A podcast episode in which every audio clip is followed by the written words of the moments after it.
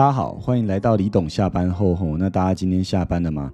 我们之前有做一集哦，我不晓得大家记不记得，关于这是奥运银牌柔道啊，杨永伟啊。那杨永伟后来呢，他也参加了我们的什么金曲奖的颁奖哦。那作为一个特别嘉宾哦，那呃。这一集里面呢，我们希望延伸跟大家谈谈哦，关于柔道项目这个项目在台湾哦，那我们集团呢今年要做一个公益捐赠啊，那我们就决定选用了这个柔道的这个项目做捐赠哦。那但是这个捐赠过程里呢，因为有一些发现跟体会哦，所以希望跟大家谈谈关于柔道捐赠这个来看台湾教育的未来哦。那我觉得这个应该说。很多的项目，一些比较弱势的项目啊，包含了就是柔道啦，也包含以前其实羽球这个项目并没有被受到很大的关注哦。那这个教育里面，我觉得不只是一般的念书教育，也包含了技职教育跟什么运动项目的教育哦。我觉得这些都是一体，在同样的文化背景下面，其实都有一样的困境哦。怎么说呢？我觉得这一次呢，我南下屏东啊，呃，我们的捐赠的这一间学校呢，叫做。地摩尔三地门地摩尔小学，那这个地摩尔小学为什么我们选它呢？是。以前呢，应该说柔道的台湾过去以来柔道的主要培训都是从国中、高中、大学，可是小学的这个是有柔道的培训资源，但是是没有国际舞台的。那意思就是它是最种子培训的一个阶段，但是这些老师们跟这些学员们基本上他是没有很大舞台的。所以呢，我们希望针对这个最种子但是最需要资源的地方给予一些帮助。那我们这次呢驱车南下，就是去去屏东啊，就是看了这个所有的这个他们。的环境，还有看着他们的孩，呃，应该看着孩子们的整个，就是说培训的过程里面，我们其实蛮有感触的。为什么？怎么说呢？像秘书在下去以前呢，就有跟他们联系呢，问少老师们可能需要什么资源，那他们可以尽量告诉我们。那在尽量告诉我们的过程呢，其实应该说我们也会听嘛。那我们这次下去跟大家打招呼聊聊以后呢，然后当然有捐赠一些物资啊。那结果老师们呃在跟我们聊他们需要什么资源的时候呢，我们发现一件事情哦，就是说他们呃不太会懂得如何整合性的去表达出他们需要什么，他只能零零星星的说出什么。就是呃，他们可能缺冷气，可能缺呃，就是缺场地的周边的安全措施，就是他没有一个整体性的规划的概念哦。那其实应该说。一直以来都有什么？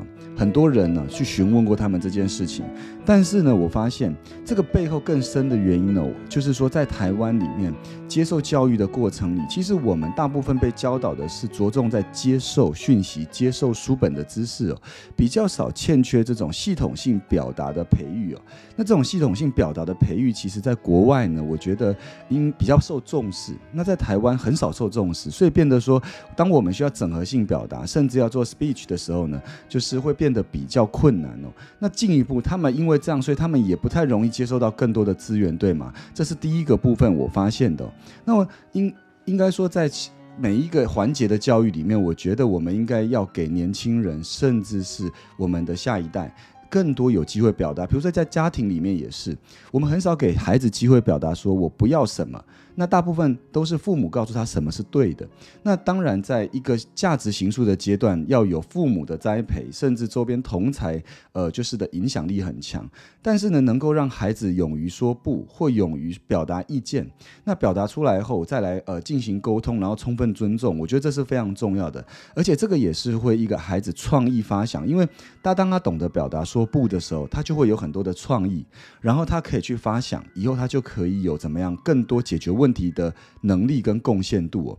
所以第一部分呢，我认为呢，就是在这个捐赠过程里，我看到台湾教育的未来的第一点是，过去我们的整体的整个环境的教育着重在接受讯息而欠缺表达的培育哦。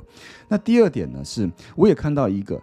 大部分比较偏乡啊的地方啊，那他们资源呢需要结构性的协助啊，而不是一次性的协助，或者是物质上的协助。那怎么说呢？我们这次去了以后，我们发现，我们呃关心他们。呃，很多啊，很多过往有很多的大企业，其实已经来怎样，已经来做过捐赠。那这些大企业做过捐赠后，也是觉得他们这个种子培育学校啊，是个非常怎么样？我觉得是非常有意义的一个事情啊。那这些企业有时候因为什么？呃，看到这个他们网络上的消息，甚至媒体对他们的采访就来。可是很奇怪，做的捐赠都是一次性的，后续都没有。所以这个后续都没有发，我发现是最主要的原因是这个整个偏乡资源的结构呢，呃。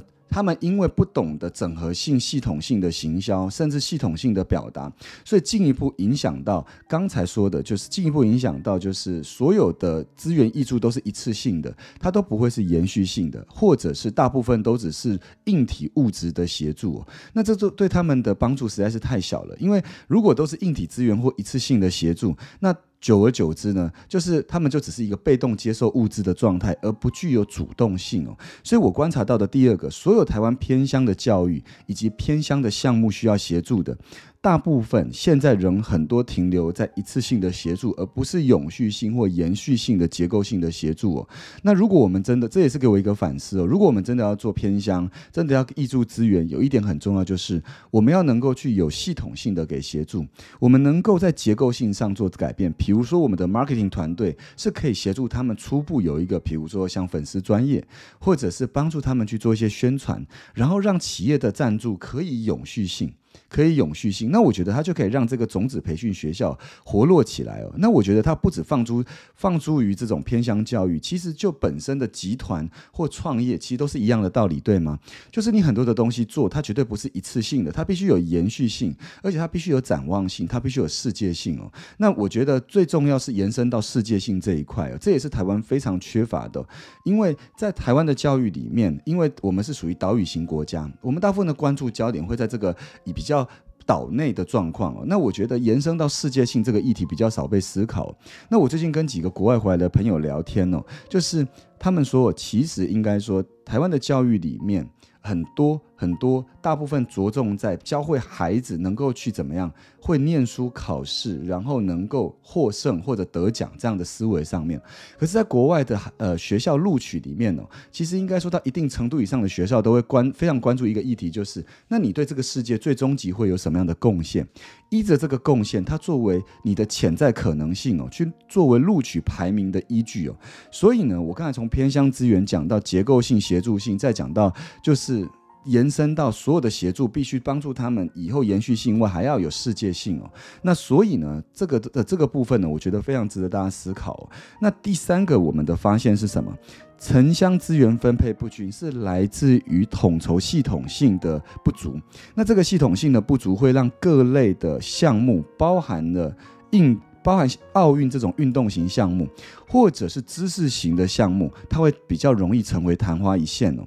那我觉得系统性的栽培是很重要的。那既然我觉得在这个大环境下面，整个政府系统性的栽培呢，基本上比较欠缺。通常会有系统性栽培，就在很少数几个重点项目。那其他如果想要发展的，如果他刚刚萌芽的这种，很容易怎么样？很容易出局哦，因为他在刚萌芽，政府不会真的注意到它，所以不会有系统性。